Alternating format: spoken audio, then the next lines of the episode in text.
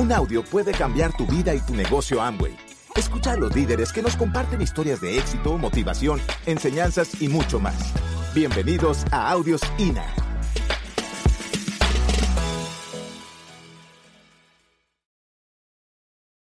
Eh, cuando Miguel se fue para Estados Unidos porque estaban preparándole para otro cargo, otro puesto, pues yo me quedé sola en, en Cádiz, me quedé sola en España.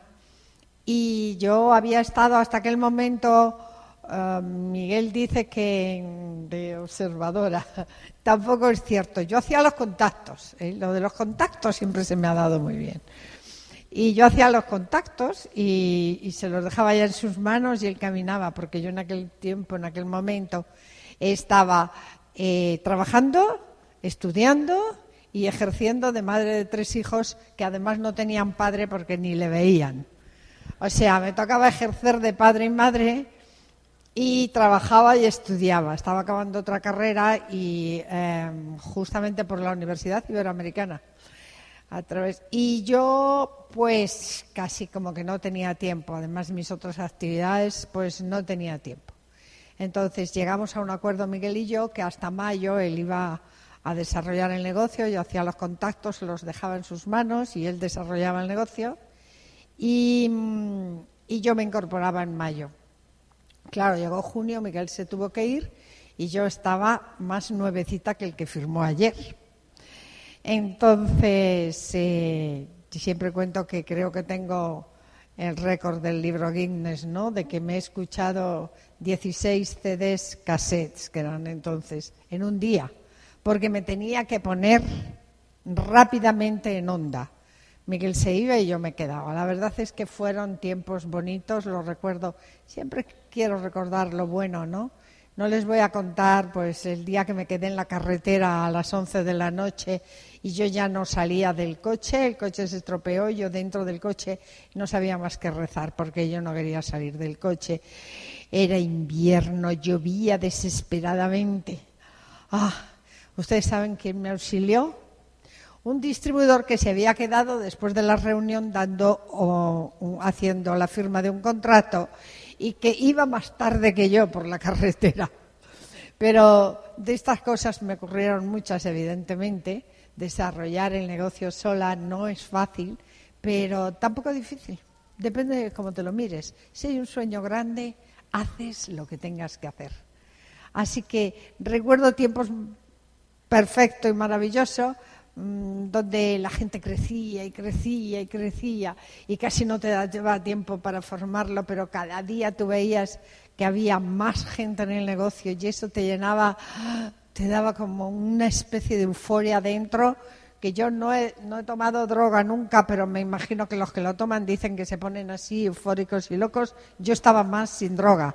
Estaba más cuanto más contratos se firmaban. O sea que era una cosa emocionante. Crecíamos y crecíamos. La primera convención que se hizo en España, Miguel no estaba precisamente porque fue en diciembre de aquel año y Miguel no había llegado. Éramos ciento y tantas personas, no sé si ciento cincuenta o ciento ochenta. La segunda éramos cuatro mil y pico, que se hizo como a los seis meses o algo así. Y así fuimos creciendo y creciendo y creciendo, ¿verdad? Em, Así que no nos daba tiempo a otra cosa. Nosotros empezamos este negocio con fe. Dijimos, aquí no vemos nada, eso de que hay diamantes no sabemos lo que es.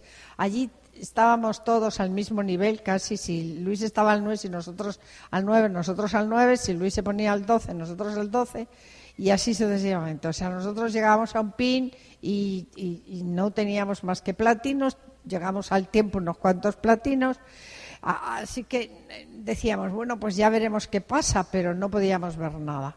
La fe nos hizo creer en lo que no veíamos. La fe nos hizo ver lo que era, lo que era invisible. Nos decían, es posible, eh, se puede viajar, los diamantes viven no sé cómo, no podíamos verlos, ni tocarlos, ni estar cerca de ellos, así que solo le empezamos a ver en la convención. Pero no existía ninguno en España, ¿no? Entonces, esa fe yo siempre se lo agradeceré al Señor la cantidad de fe que nos dio para creer y la esperanza que vimos siempre. Esto lo vamos a lograr, esto lo vamos a lograr, esto lo vamos a lograr.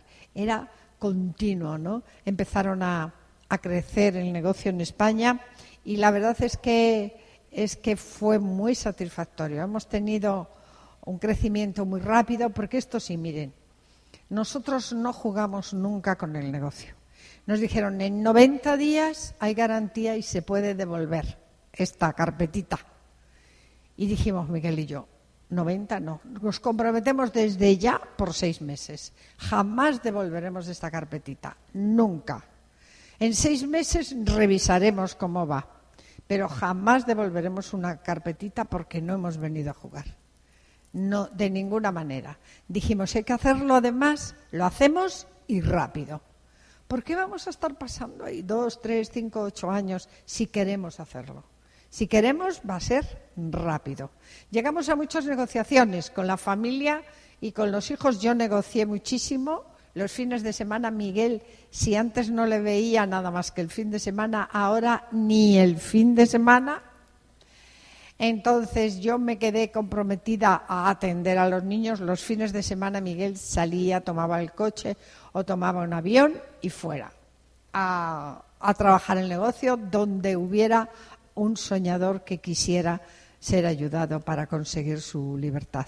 Allí estábamos siempre. Así que yo me tocó quedarme en casa con esa tarea. Cuando Miguel no estuvo, pues claro, los fines de semana ya no salíamos. Entonces teníamos ya mucho grupo, pero el sentido de urgencia estaba clarísimo. Con los niños negociamos, eran edades difíciles. Yo sé, madre, eh, cómo te sientes con un niño pequeño que has dejado en casa. Pero mis hijos no eran tan chiquitos, pero eran, estaban en esa edad de la adolescencia súper problemática.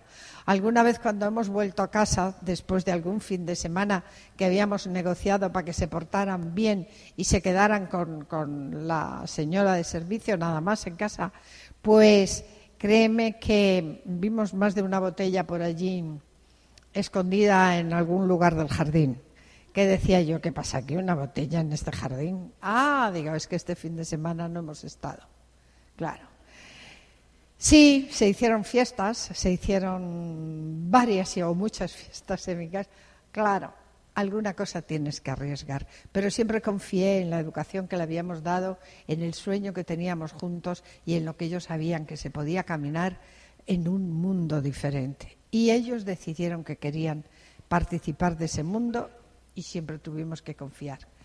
Si ustedes, padres y madres, han enseñado a sus hijos a soñar, si les han enseñado que hay otras posibilidades en su vida, si saben y se han dado cuenta que están trabajando ustedes para ellos, pues arriesguense, que todo va a ir muy bien. Yo en estos en estos en aquellos tiempos, la madre de Miguel se puso muy enferma Miguel regresó de Estados Unidos justo para la Navidad en diciembre y su madre estaba hospitalizada ya en un estado terminal y se había negado por todo el tiempo a hablar con nadie. No hablaba con nadie y estábamos todos de verdad muy preocupados. Llegó Miguel y, fue con la única persona que habló. No quiso hablar con nadie más excepto con él. Miguel se pasó esos días pegada a la cama de su madre porque era con la única persona quien daba la mano y hablaba. Entonces, eh, desafortunadamente, mm, el día 1 falleció, el día 1 de enero, y a nosotros, sobre todo para Miguel, fue un shock muy grande. Él estaba muy unido a su madre y, su madre además eh, tuvo con él muchas confidencias y fue un shock tremendamente grande. Así que eh, mientras Miguel no estaba, nosotros habíamos llegado a Rubí y cuando Miguel llegó, y estábamos ya en Zafiro, y cuando Miguel llegó, pues nos quedamos un poco paralizados por lo de su madre. Pero saben que siempre nos van a ocurrir cosas en el camino, cosas que nos cuestan, que nos duele, que, que el corazón se nos hace, se nos estruja y dices, ya no puede ser más dolor, te falta la persona que más quieres y eh, pero enseguida nos dimos la mano. Habíamos aprendido que todo se puede superar con un gran sueño. Y dijimos, pues por tu madre, dijo Miguel, por mi madre ya damos el paso definitivo y llegamos a Esmeralda. Y así fue, en unos poquitos meses estábamos ya en Esmeralda y ahí empezó ya el tema de, de la calificación a diamante. Que sepáis que cualquier cosa que os pueda ocurrir se puede superar que cualquier cosa, por muy dolorosa que sea en vuestras vidas, es mejor superarla rápido y ir adelante a quedarte en ese dolor. Este dolor no va a solucionar nada ni para ti ni para la otra persona. Y sin embargo, tu futuro le hubiera gustado a cualquiera que fuera hermoso y diamante como estáis buscando. Yo. Bueno, eh, como bien dice Pilar, eh, Aquello fue un golpe, pero realmente la vida sigue y seguimos adelante. Y entonces, pues bueno, eh, aquí está, digamos, esa foto, que es la que habéis visto cuando el vídeo. Eh, ahí es llegamos, cuando dejó la fábrica, ahí deja la fábrica. Es cuando dejé la fábrica de General Motors y fue cuando nos, nos regalaron las palomitas y la, nota esa que eh, todo el grupo que estaba ahí esperándonos, pues bueno, decía que eso, gracias Miguel por tu libertad, por la tuya conectada a la nuestra. Y efectivamente ahí se rompió eh, muchos paradigmas y comenzó la gente a romper esmeraldas, platinos, esmeraldas, diamantes. Y la verdad que llegamos a diamantes. Ahí estamos con, en, la, en la calificación diamantes con, con, Luis. Costa y Cristina. Y bueno, realmente fueron momentos eh, muy, muy lindos. y bueno, este fue el reconocimiento de ejecutivo. Ahí subieron al escenario un Rolls Royce. Yo siempre decía que a mí me gustaba el Rolls Royce, pero con chofer, porque yo conduzco, pero no me gusta mucho conducir, prefiero chofer. Entonces, eh, siempre lo decía, y ese reconocimiento subió Luis Costa un Rolls Royce al escenario. Ese era el ejecutivo. Y ahí fue el doble diamante. Ese fue el reconocimiento de doble diamante.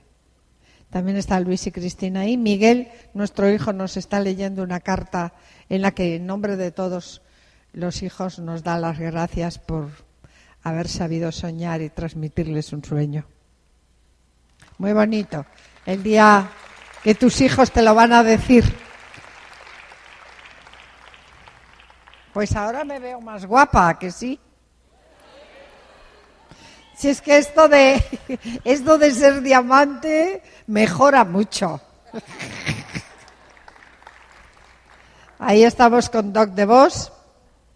Doc de Vos es una persona muy especial en nuestra vida. Siempre le hemos tenido mucho cariño. Es curioso porque Doc le conocimos hace muchos años. Eh, era, estaba aprendiendo lo que era Amway en, en Inglaterra, en Inglaterra y bueno, pues hicimos mucha amistad con él él le encanta también navegar como a mí y bueno, hemos navegado juntos por, muchas partes del Caribe. Eh, vamos a enseñarle algunas fotos de nuestros viajes y nuestros sueños. Nosotros hemos dado tres veces la vuelta al mundo. Que sepan que al mundo se le pueden dar vueltas por muchos sitios, no es solo una forma de dar la vuelta. La hemos dado eh, por el mismo Ecuador, la hemos dado por otros hemisferios, por otros trópicos. Esta es nuestra casa de Sotiruz. Este fue, junto con, mis hijos que estudiaran en la universidad del mundo que quisieran, esta fue mi primer sueño. Tener una casa en Santander donde yo nací y esta casa fue la casa de verano del tercer presidente de la República y la restauramos y es una bella casa. Y aquí navegamos Navegamos por distintos mares. Navegar es la pasión de Miguel y ahí está con su hijo Miguel navegando en su velero. Eh, y van a ver muchas fotos de barcos porque aquí estamos esquiando en Saint Maurice. Fuimos a hacer un viaje con Amway maravilloso. Saint Maurice es una ciudad suiza donde hay muchísimas, como 250 o 350 pistas de, kilómetros de pista de esquí y es una maravilla. Nos pusieron un monitor personal para nosotros y fue un tiempo maravilloso. Esto es en Isla Mauricio. Isla Mauricio, que es una isla que está enfrente de Mozambique, en África, en el Océano Índico. Es una belleza, es una isla maravillosa rodeada de corales. Y ahí está Miguel con una chiquita. Miguel salió a pescar en aquella isla. Salió a pescar y, y pescó ese pececito. Eso es un Blue Merlin de 50 kilos que... nos lo comimos después. La perseverancia, estuve cuatro o cinco horas hasta que lo enganché. Eh, y bueno, eh, fue luego por la noche lo comimos con todos los diamantes que había allí, fue muy, muy interesante. Esa tiene una historia bonita. Wimbledon. Hemos estado en el campeonato de Wimbledon en Londres viendo jugar a Nadal y Federer. En aquel momento, aquella vez, me acuerdo mucho porque llevábamos una bandera de España, la llevaba Ángel de la Calle así colgada al cuello y vino un policía y nos la quitó, nos la requisó y dijimos, pues de cualquier forma nos vamos a hacer notar, pero ni nos dejaban hablar. no podíamos chillar y decir ala Nadal ni nada. Pero la verdad es que fue maravilloso y eso fue en el Golden Age. Estamos eh, viajando, volando en el Golden Age de, Londres. Esa historia de Londres otro día se la contaré despacio. Esta fue la primera vuelta al mundo que dimos. Por cierto, vinimos a México, como ustedes ven ahí. Me acuerdo que estuvimos en México en una convención con Lourdes y todos ustedes, el equipo, y de ahí salimos para Chile. Y de Chile volamos a Nueva Zelanda de Nueva Zelanda a Australia, porque allí nos encontrábamos todos los diamantes de Europa por una semana. De Australia volvimos por eh, uh, Singapur, Singapur, Dubai, Frankfurt, Madrid. Esa fue la primera. Sydney es una de las ciudades más bellas que pueden encontrar. En la bahía de Sydney es una cosa maravillosa. El teatro, ahí estamos navegando por la bahía el teatro de la ópera en la bahía es precioso. Y este es otro viaje que hicimos a Dubái. Ahí está. Poco moro. Ahí estamos Cristina, Ángela y yo con Miguel. Eh, fue, y ahí está una diamante china de nuestro grupo. Eh, estos ven es la torre Burj Al Araf, que es la famosa torre de la vela. Nosotros estábamos ahí en el Araf, en la en el resort del Araf, era una belleza. Y aquí dimos otro viaje, otra vuelta al mundo a través de, no sé si están todas. Este fue, visitamos la India, eh, Pekín, Tokio, Hawái Madrid. Yo quiero decirles de la India que para mí fue un viaje inolvidable. Yo llegué a la India y yo no me esperaba a la India. Sí, a, todos nos han contado que en la India hay gente muy pobre, ¿verdad? Pues es verdad, pero no, es, no, no se lo pueden imaginar. Es algo que, que no lo puedes captar desde aquí. Es algo tremendo, terrible, la pobreza que se ve al llegar a la India. Tanto que, que de verdad los que íbamos en el grupo nos quedamos absolutamente impactados y yo me metí en mi habitación a llorar. Era imposible de aceptar que hubiera tanta miseria. Pero miren, cuando nos dimos cuenta de los niños, el brillo que tenían en los ojos estos niños, cambió nuestra percepción de la India. Por eso es tan importante la mirada, ver las cosas de otro modo. Estos niños tenían en su mirada esperanza, alegría, ganas de vivir. Tenían ilusión. Les faltaba nada más la oportunidad. Pero no eran niños tristes, eran niños felices porque tenían esperanza. Y ya empezamos a ver la India de otra manera. Entonces, a partir de ahí, visitamos el monumento más bello que yo he visto en mi vida, la cosa más bella que es el Taj Mahal. No se lo pueden perder. Tienen que poner dentro de sus sueños ir a ver el Taj Mahal de la India. Es el monumento del gran mogol a su mujer, a su esposa, a la que tanto amaba, y es la cosa más bonita y más bella que existe. Claro, es una de las maravillas del mundo, pero, pero no, no existe ninguna igual. es bello, tiene cuatro colores, los colores del día, los colores del sol, los colores de la noche, de las nubes, todo se refleja en el Taj Mahal. Y, es un mármol hecho filigrana, bellísimo, ese encaje, todo el mármol que tiene rodeando, no se lo imaginan. Es un monumento de armonía y de belleza inimaginable. Pónganlo en sus sueños, escríbanlo en sus sueños. Tenemos que ir a la India. Bueno, en Pekín hicimos una parada de unos días en Beijing. Ahí, estamos en la, en la muralla. Ven la muralla por ahí que sube por... Y ahí estábamos en las tumbas de la dinastía Ming. Ahí estamos en el hotel. Celebrábamos aquella noche el día de San Valentín, que coincidió con el año nuevo chino. Sí, y aquí después de allí nos fuimos a Tokio. No tiene nada que ver la cultura china con la japonesa. La japonesa era otra historia, es un orden, pulcritud, eh, reverencia, respeto, muy bonito. tuvimos muchas anécdotas allí y luego obligatoriamente a Hawái, porque teníamos que estar en Hawái la semana correspondiente a los diamantes. Y ahí estuvimos, ahí estuvimos estos días, lo disfrutamos muchísimo. Ahí está Miguel enganchándose para hacer tirolina y aquí estamos navegando para ver ballenas y tortugas en el mar. Bueno, aquí aparecen los 4.000.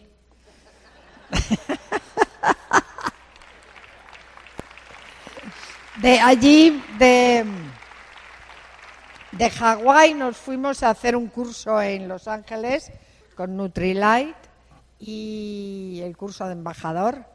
Eh, y de allí ya nos vinimos a España. Bueno, pues hemos hecho más viajes por el mundo. Yo sí que puedo decirles que, que era uno de mis sueños y sigue siendo uno de mis sueños viajar.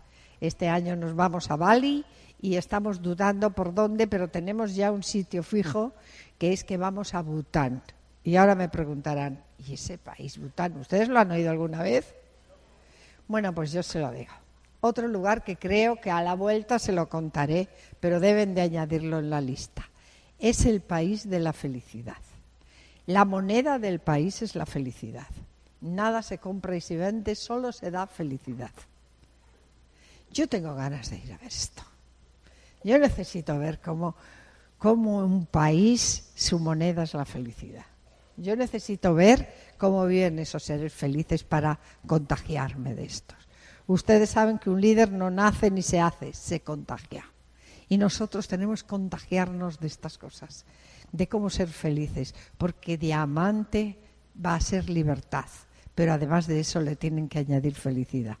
Y será uno de nuestros viajes, uno de los lugares que visitemos en este cuarto viaje a lo largo del mundo. Nunca hemos faltado a ninguna convención.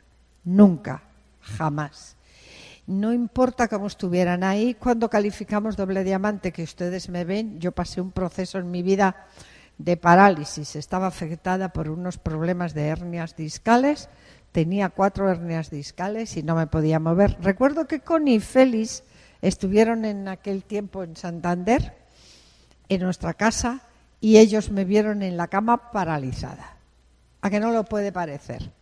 Pues eh, un buen tratamiento y mucha fuerza de voluntad y muchas ganas de vivir me hizo recuperarme, pero en aquel momento a mí me había recogido el avión de Luis para traerme directamente a la convención y unos distribuidores médicos con acupuntura y otra serie de cosas consiguieron que yo pudiera estar ahí de pie. Lo pasé realmente mal. ¿Tú te acuerdas, José Luis? Lo pasé realmente mal. Y Félix y Connie que también me vieron. Pero miren, todo se puede superar. Cualquier cosa se puede superar. Pero jamás, por nada, por ningún motivo, hemos faltado a ninguna convención. Así que yo he visto el número de entradas que se han comprado. ¿Saben qué?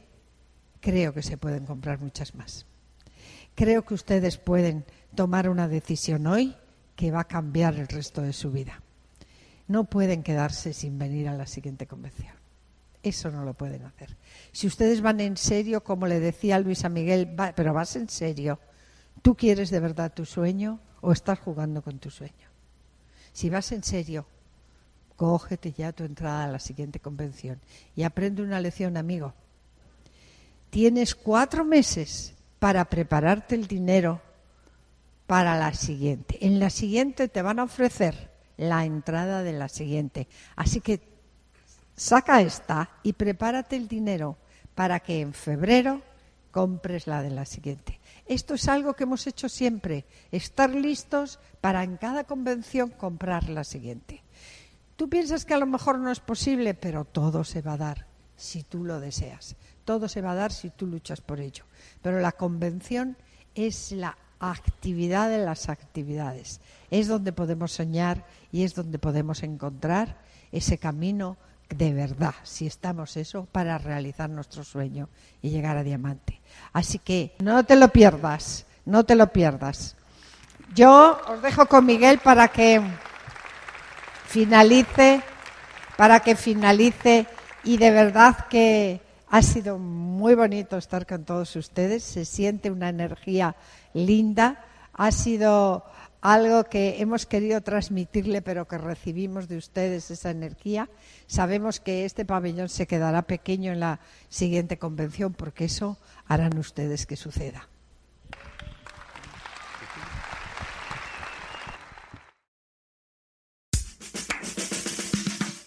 Gracias por escucharnos. Te esperamos en el siguiente Audio INA.